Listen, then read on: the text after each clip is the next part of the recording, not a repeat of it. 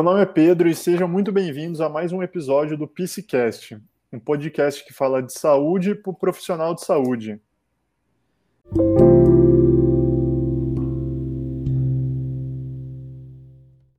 E eu sou o Thiago, e hoje vamos falar de um tema que vem sendo cada vez mais abordado, que é o transtorno de ansiedade pós-traumático nos médicos que estão combatendo o coronavírus na linha de frente.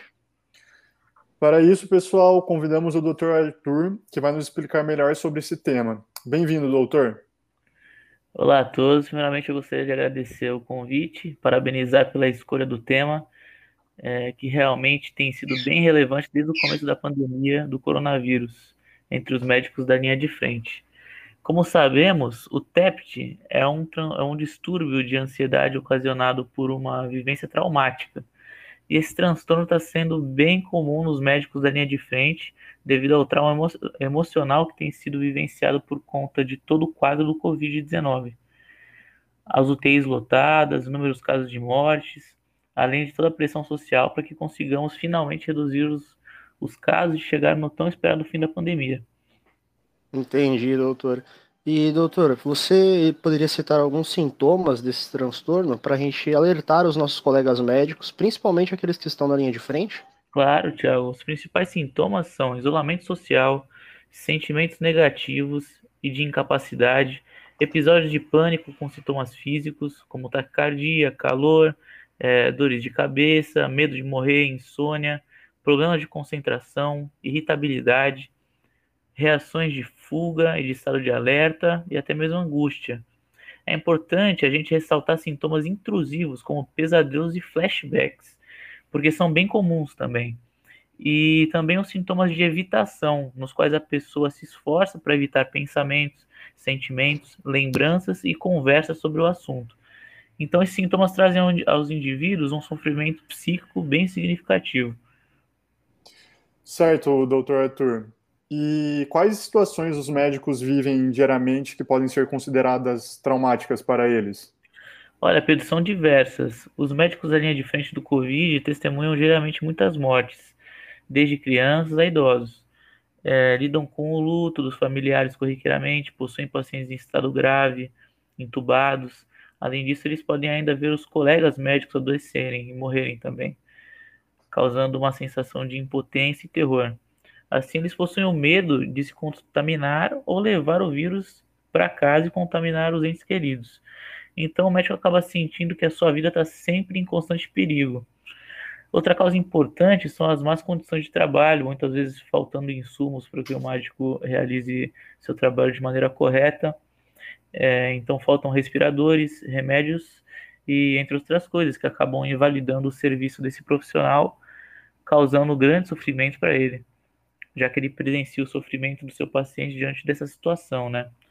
E temos que lembrar que esses estressores estão presentes há mais de um ano na vida desses profissionais. Então, eles são bem constantes. Deve ser uma situação bem complicada, doutor. E uma dúvida que surgiu aqui. É, então, qual seria o método para a gente prevenir esse transtorno? Existem algumas intervenções que podemos fazer, intervenções psicoterápicas e psicossociais, né?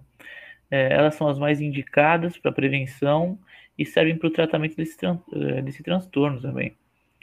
São alguns exemplos. O debriefing, que é uma estratégia, eh, uma estratégia mais imediata. O aconselhamento, focando em medidas adaptativas. A terapia comportamental, cognitiva comportamental, né?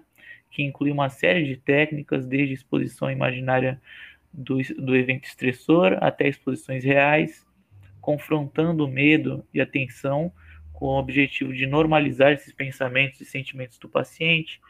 É, tem a terapia cognitiva, que lida com os pensamentos distorcidos do paciente. Aqui o terapeuta vai ajudar o paciente a identificar e modificar suas cognições negativas, que trazem para eles, é, para o paciente, emoções negativas, né? Que o fazem superestimar uma ameaça, por exemplo.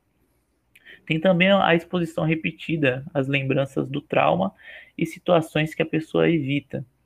Esses são alguns exemplos, né, dentre tantos outros, e é importante a gente considerar aqui que nem todo profissional que está submetido, é, submetido aos traumas, irá necessariamente desenvolver o transtorno, porque cada um tem uma capacidade individual de resiliência frente a esses eventos estressores, né? Ah, entendi, doutor. E você pode nos explicar melhor como que funciona esse debriefing que o senhor comentou? Bom, então, como eu disse, o debriefing é uma abordagem mais imediata do, dos profissionais de saúde que foram submetidos a algum evento traumático no trabalho. Eles são imediatamente assistidos por uma equipe de psicólogos para prevenir o transtorno, é, para que ele se desenvolva e se instale. É, então, a intervenção busca minimizar todos aqueles sintomas que a pessoa sente nas primeiras principais, é, principalmente nas primeiras 48 horas após o, a exposição ao estressor, né? Entendi, doutor. E será que existe alguma maneira que o ambiente do trabalho do médico possa é, apoiar nesse tipo de intervenção? Ah, sem dúvida.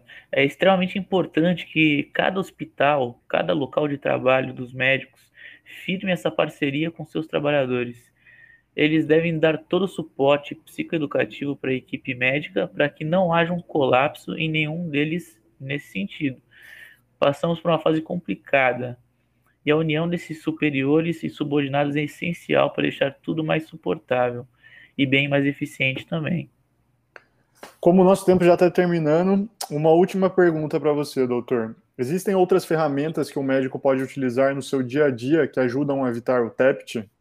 Tem sim. Aí a gente vai entrar naqueles artifícios mais comuns, que são a prática de atividade física, a boa alimentação, descansar, bom descanso, né? Isso é fundamental sempre que, é, sempre que der buscar ter que buscar uma boa noite de sono também, que faça descansar de verdade. O apoio da família também é muito importante. Conversar com os familiares, ter horas de lazer, estreitar os vínculos afetivos, é, exercícios de respiração e meditação também são super, super válidos. Tudo isso contribui para deixar a nossa vida é, um pouco melhor, né? Sem dúvida, né? Eu acho que essa conversa, doutor Arthur, que a gente teve é muito importante para formar uma base é, psicológica sólida para os profissionais enfrentarem né, esse dia a dia tão conturbado que, que a gente está passando, né? Muito obrigado pela nossa conversa, doutor. Gostaria de agradecer sua participação e dizer que foi essencial sua presença na abordagem desse tema. Com certeza irá ajudar muitos profissionais de saúde da linha de frente que estão passando por isso. Eu que agradeço a vocês dois pelo convite. A conversa foi muito boa e podem contar comigo sempre aí para as próximas oportunidades. Obrigado, doutor Arthur. Bom, pessoal, esperamos que tenham gostado e aproveitado do nosso bate-papo para se interagir mais sobre o transtorno de estresse pós-traumático. Um tema que se evidenciou bastante nessa pandemia, né? Então é isso, nos vemos no próximo Piscast e até mais.